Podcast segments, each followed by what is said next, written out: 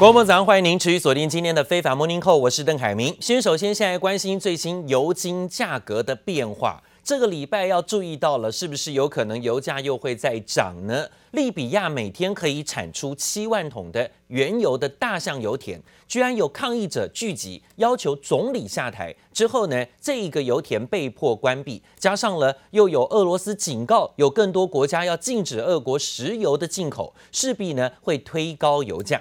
国际油价出现了攀高，纽约原油期货价格大涨，幅度又超过百分之一，今天来到了一百零八美元每桶原油报价。布兰特六月的原油期货也收涨。幅度有百分之一点三，目前价格已经突破一百一十三美元每桶报价，所以油价呈现了走高。黄金的部分呢，也出现了持续上涨。今年黄金收涨十一块美金，涨幅有百分之零点六左右，又往两千块美金每盎司的报价来做迈进。当然呢，这都在在显示着通膨的压力。通膨压力让美国十年期的公债值利率在昨天。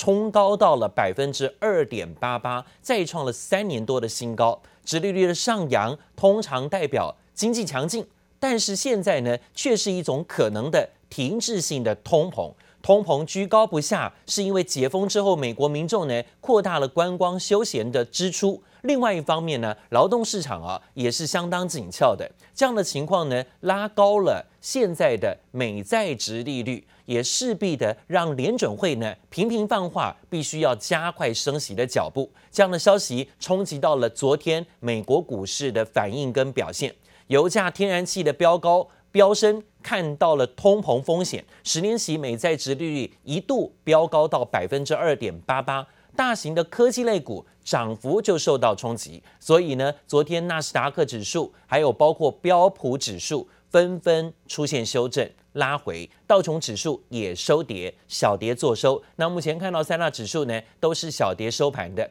不过跌得很深的费半指数出现了跌升反弹。昨天费半指数上涨五十六点，涨幅百分之一点八八，守住了三千点大关，三千零八十五点。所以费半指数反而呢逆势的抗跌支撑，主要是因为跌够深了啊，因为它跌深做反弹。而另外美银最新公布的财报优于预期，金融类股昨天呢走高，也相对的让美国股市的部分跌幅有稍微的收敛一些。而说到了市场担心升息对经济产生的负面效应，刚好在财报呢本周大举出笼的时候啊，市场揣测企业的财报财测如何面对上涨的成本，最后呢美股震荡小跌，费半指数小涨上扬，反弹作收。So I think the market is trying to find its footing. A lot of that, if we're going to try to identify and explain it, is going to be around consumer confidence. Right now, confidence is low. And so as a result of that unexpected uncertainty, folks are just sitting around trying to see what's going on. You know, as it pertains to the day, Europe is closed because of the holiday. So I think a lot of folks are waiting to see what's going to happen in Europe tomorrow because that is what's driving a lot of the uncertainty. So I think treasury yields are going to continue to rise to keep inflation in check. You know, this is a seesaw type relationship that we're working with. 我们看到昨天美国股市呢是震荡拉回小跌作收，看起来好像持稳，但是呢，费半指数一枝独秀，逆势上涨，幅度百分之一点八。但是刚刚提到了费半指数的上涨是因为跌深，昨天呢盘中还是有一度在测试啊相对的低点，它跌破了前面的低点，所以呢它来到低位阶之后出现了反弹，但是趋势上有点一黑一红一黑一红的方式哦，震荡走跌。那这个礼拜关注的是财报周，本周财报周有联合航空、美国运通、Netflix 跟特斯拉这些公司都要纷纷公布财报，当然也考验着市场的信心了啊。另外呢，则看到了在欧美关注的俄罗斯跟乌克兰之间的战火，最新消息是传出俄罗斯放话，今天呢就要拿下马利坡这个重要城市。说誓言今天要夷平马利坡，由于俄军已经完全接近占领，给出了最后通牒，逼在市区或是在相关的钢铁厂藏匿的乌克兰军人必须在今天弃械投降。但现在现实已过，传出乌克兰军队打算坚持守战到底。 乌克兰总理也证实这个说法。No, city still is not fallen. There is still our uh, military forces, our soldiers, so they will fight till the end. And as for now, they still are in Mariupol. Our financial team uh, will work next week in Washington with uh, all the specialists and uh, managers of World Bank, of IMF, of US Treasury, and we will, we all will have uh, communications and negotiations about financial support of uh, our country. And uh, we have a deficit of the budget about uh, five billions dollars per month during this uh, every every month of the war. So uh, we appreciate and we are so gratitude for any financial support from uh, side of United States and all of our international partners. 据现在看到的进出都是士兵跟坦克车啊，而且全部都是俄罗斯的军队的。他们会盘查所有进出车辆，同时也会协助仅剩马利坡市民回到家中拿东西。那马利坡城市所有的建筑基本上都已经被炸烂了，仅剩下十万个平民对回家不抱任何的希望。虽然说他们希望趁这段时间能够尽快离开啊，但是有媒体记者在拍摄到的街头画面，仍然令市场看到灯是相当不忍心。战争最大的受害者一定都是老百姓，目前满目疮痍，甚至呢到处可以看到死伤。另外呢，俄军三月底从基辅等乌克兰北部的地区撤军之后，攻击对象转移到了乌克兰的东部顿巴斯地区。乌克兰总统泽伦斯基最新说明说呢，俄军已经发动了新的进攻，顿巴斯之战正式开打。Зараз вже можна констатувати, що російські війська розпочали битву за Донбас, до якої давно готувались. Дуже значна частина всієї російської армії зараз концентрована для цього наступу. Російська армія не збавляє темпу використання ракет проти України, хоча вже мала би усвідомити, що їй буде вкрай складно відновити ракетний запас в умовах навіть вже чинних санкцій. 乌克兰的东边随时可以见到强烈爆炸，而且伴随着大火跟白烟，甚至黑烟呢、乌克兰总统的幕僚也证实，目前进入到战争第二阶段，因为呢，俄罗斯在昨天已经展开新的攻击，试图在东部的顿内茨克、还有卢甘斯克以及哈尔科夫三个地区突破防线。特别是呢，卢甘斯克的州长啊说，现在根本身处于地狱当中，随时可能都会被拿下啊。俄军已经夺下了乌东一座城市，不断的加强攻势。现在乌克兰最新的调查问卷显示，正式启动加入欧盟的程序，希望在六月前能够在欧洲理事会会议当中，让乌克兰获得加入欧盟候选国的相关地位。而俄罗斯入侵乌克兰进入到第五十五天了，开战以来被视为相对安全的是乌克兰的西部。所以有很多难民呢，通通从东部呢跑到西部啊，西部比较靠近这个北约地区啊，所以呢是比较安全一点的。大家觉得离俄罗斯跟乌克兰边界远一点，特别是乌克兰西部大城叫做利维夫，但是呢在昨天上午却开始传出轰炸声，有五次的巨大爆炸声响，派驻当地的西方记者都目击到了市区天际冒出浓烟了。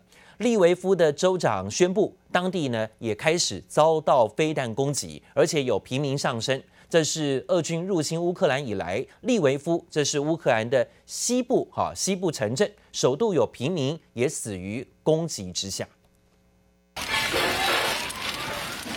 Я вважаю, що зараз по всій країні не є безпечно і Я надію, що скоро це все закінчиться. Коли сьогодні вдарили 5 ракет, я проснувся від цих вибухів і я переживав за людей і загинули люди, на жаль, і це дуже є недобре. 俄罗斯的国防部宣称说，他们昨天 对乌克兰各地进行的规模空袭，也击毁了乌克兰有十六座的军事设施，甚至打下了三架飞机、战斗机，甚至呢有很多的无人机哦。那这是俄罗斯呢展开了大规模的加速反攻。乌克兰方面呢在周末的时候就说没有办法跟俄罗斯达成人道撤离路线上的共识啊。那现在看到了，到了今天，乌克兰的官员再度宣布停止开放人道走廊，因为俄方没有停止炮击跟封锁的手段。那当然也看到了，战争开打以来啊，很多的外国企业纷纷的对于俄罗斯遭到国际上的制裁跟围堵啊，已经必须纷纷撤离俄罗斯的市场。传出呢，俄罗斯可能会有二十万人面临失业的问题跟风险。好，讲到了乌俄战争加剧，现在呢，疫后的经济复苏之路啊，又遇到了阻碍，经济成长放缓，但是。高通膨却形成了所谓停滞性通膨的压力，重创全球经济。就是说呢，物价很高，但是薪资还有包括收入没有成长，消费力道没有增长，这样的情况就是停滞性的通膨，这是最糟糕的通膨情况。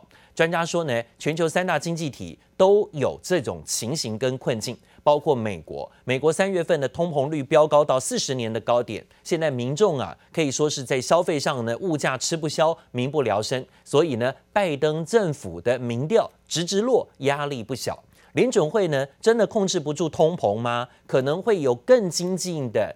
紧缩货币政策、升息的步调嘛，这些都造成了股市上更大的冲击。另外一方面是中国，中国也是呢，坚持在疫情当中坚持清零，也威胁到了消费市场。其中消费者的支出、投资跟生产，也都让中国这个经济的火车头踩了大刹车。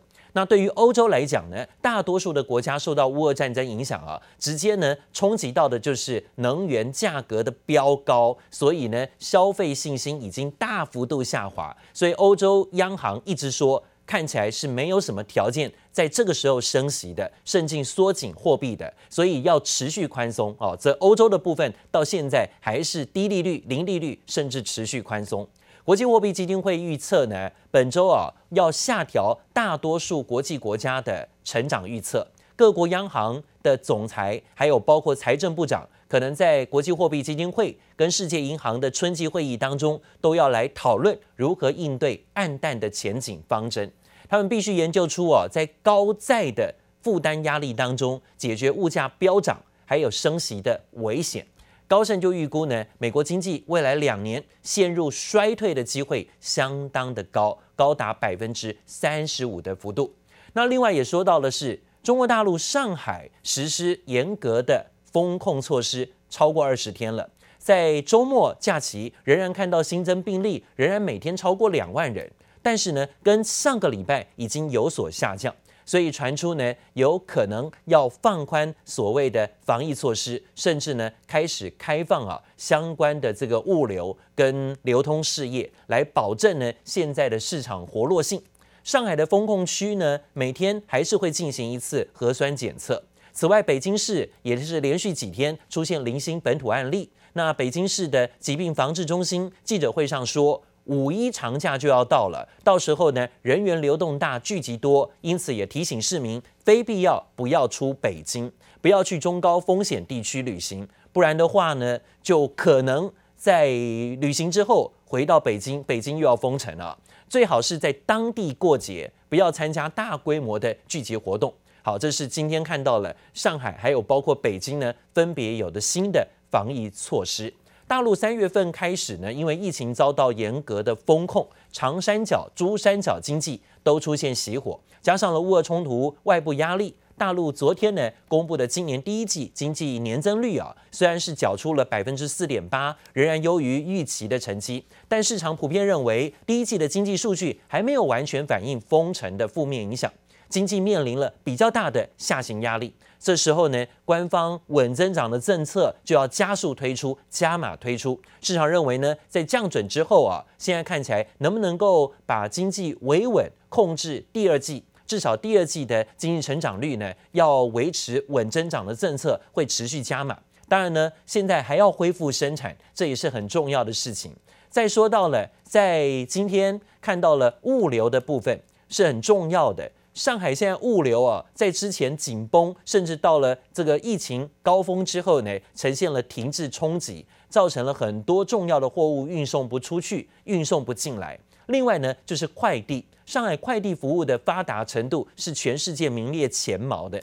三月底开始对两千五百万名居民进行严格封控之后，上海复杂庞大的快递网络啊，似乎陷入停滞。可以看到呢，所有的物品堆积成山了啊。那中国最大的电商平台京东显示，四月中旬的礼拜天，还有包括礼拜一，上海居民在京东订购的两千万件商品，是正常情况的四倍。因为大家都封控啊，在家里呢就不断的订东西啊，就靠运送物资来支援生活。所以呢，光是周末订单就高达两千万件了。这正常情况的四倍，但当天的京东只能处理百分之一的订单，因为呢，五千名快递员只有五百人能够工作，外加上海市附近的大型物流中心停摆，江苏、上海之间道路封闭，厨房食物越来越少，上海居民呢选择以物易物或团购啊，造成呢相关的运送呢更加吃紧困难。但是呢，也讲到这种以物易物的情况啊，的确相当有趣。那有酒商在这时候说呢，海鲜呐、在这个时候比黄金还贵啊。只有持有海鲜等等同等的相关商品，在上海市呢，可以当成货币使用。拥有海鲜的存货，可以在上海帮自己换到任何的食物哦。而讲到了韩国跟日本呢，现在都已经要迎接解封了，他们几乎是要找到跟病毒共存的情况。当然，这两个国家其实呢，对于疫苗的施打率是蛮高的啊，有很普及的施打率。当即陆陆续续解除封控的限制，两国企业也准备要迎接新生活。南韩今天起取消两年多的防疫限制措施。韩国企业跟着松绑远距上班、社交距离，还有商务旅行。日本企业呢，则打算要增聘人手，来赶快的抢攻。呃，所谓解封之后的经济跟业绩成长空间跟机会，特别是旅游业都在争抢海外的市场。 지금 사당역 인근 식당가에 제가 나와 있는데요. 오늘 발표된 거리두기 해제 조치가 당장 적용되는 건 아니지만 심리적인 제한은 먼저 풀어진 듯한 모습인데요. 이름난 식당들은 자리가 가득 차서 들어갈 자리가 없을 정도다 이렇습니다. 인근 상인들은 이미 대규모 예약이 계속 잡히고 있다고 전했습니다.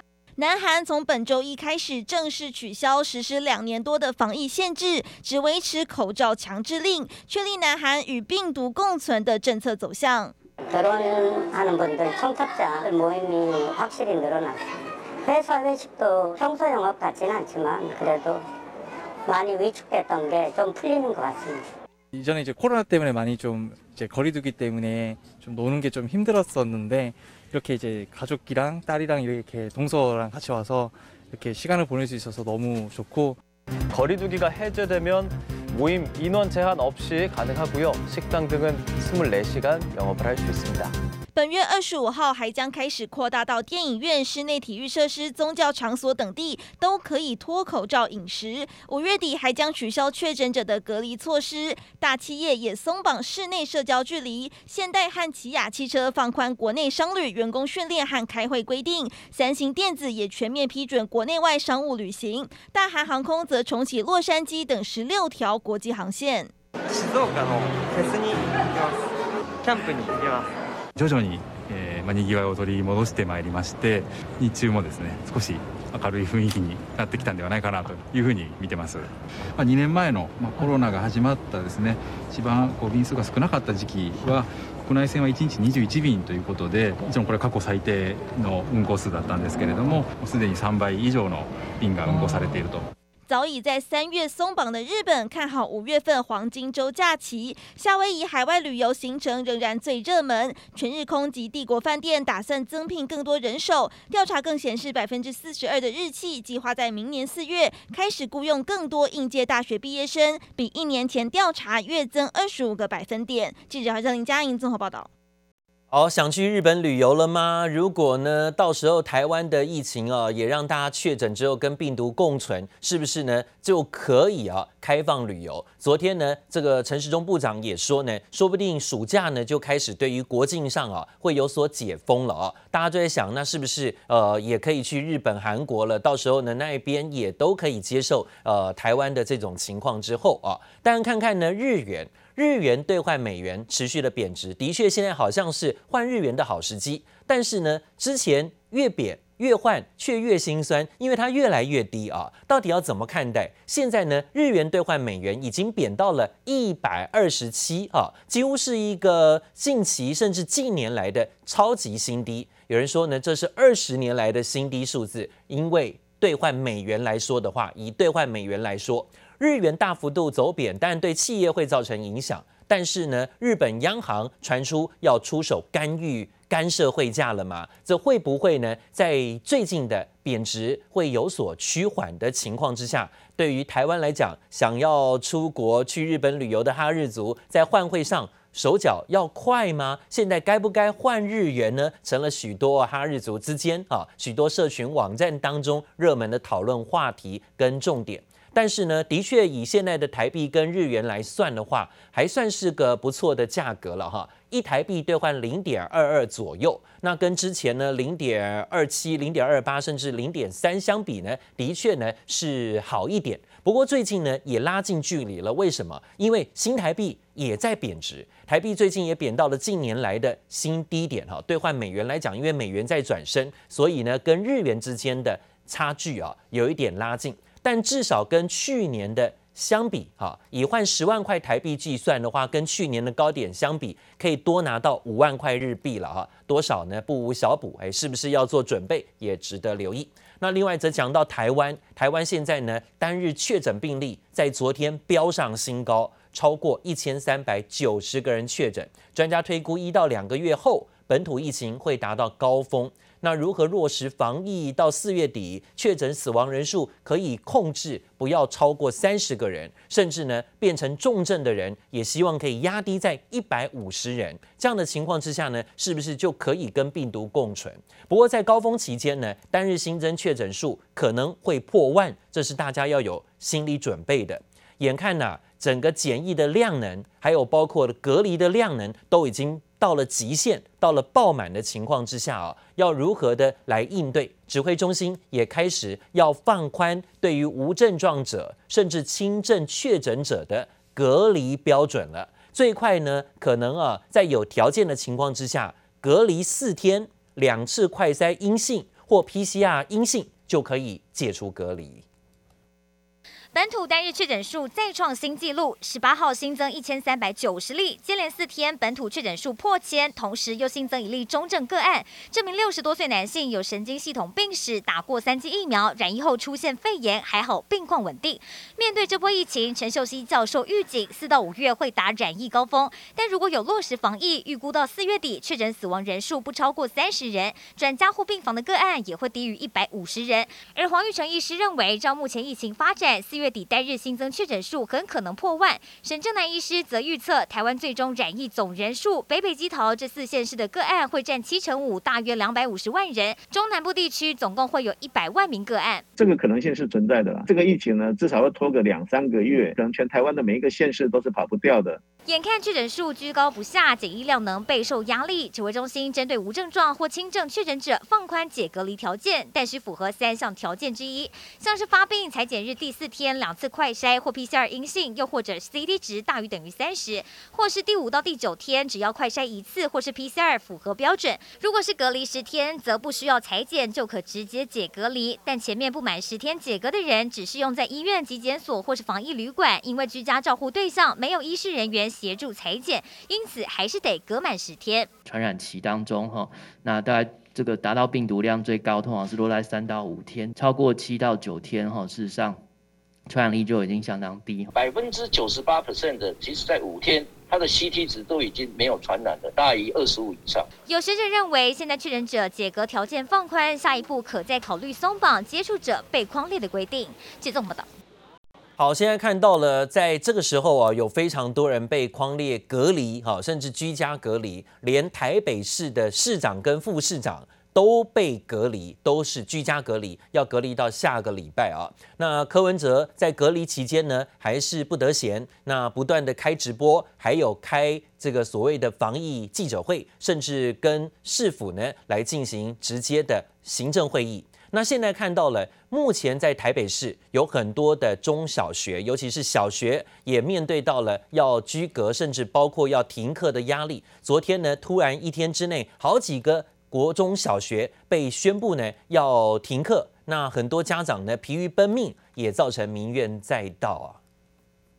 狂按 F 五重新整理，想看学校官网有没有贴出复课公告。北市敦化国小在十八号上午无预警宣布停课，说有超过十个班级被框列隔离。没想到校方后来急转弯，说只是演习，但也没告知隔天是否要复课，搞得家长是又气又急。说六点的时候可以到官网去看明天要不要上课，现在都已经七点多了，我们的官网。看了半天还是没有资讯，所以我的小孩明天到底要不要上课，我到现在都还不知道。我们今天就去计算一下我们确诊人数还是会受影响的人，算上面哦有一个落差。到底是规划好的演习，还是搞出乌龙找理由？先是一早突袭宣布全校停课到四月二十六号，让一堆爸妈赶到学校接小孩，结果校内确诊数根本未达停课标准，引爆家长怒火。而北市府也批校方决策草率，要求隔天复课。学校并没有跟教育局先来做讨论。他就贸然做停课，好，所以这个确实应该要检讨。最终十八号晚间，敦化国小公告改成线上教学演练三天，二十一号才恢复实体上课。而目前北市近百所学校停课，影响超过三万名师生，停课标准一团乱。柯文哲把矛头指向中央，采用清零的赞助来做居家隔离跟停课，这个赞助不改变的话，那两个礼拜内。大概所有学校都停课了，所以有时候会天下大乱，各地方政府哦，一头呛下去，虽然够细没有。北市居家隔离将近一万人，科批的天下大乱说，指挥官陈时中反劝商机。大概是企鹅型的时候，台北市现在的案例也多，恐怕这个脚步还是要更快一点。呃，陈时中建议我们动作要快一点哦，我我也很希望快一点的。中央是没有什么标准准则哦，我们台北市就先走了哦，到时候不要再怪我们。而北市十八号试办新一区轻症居家照护，十九号再扩大到。到中正大同区，毕竟北市十八号又新增了两百七十例本土个案，防疫丝毫不容大意。接综报道。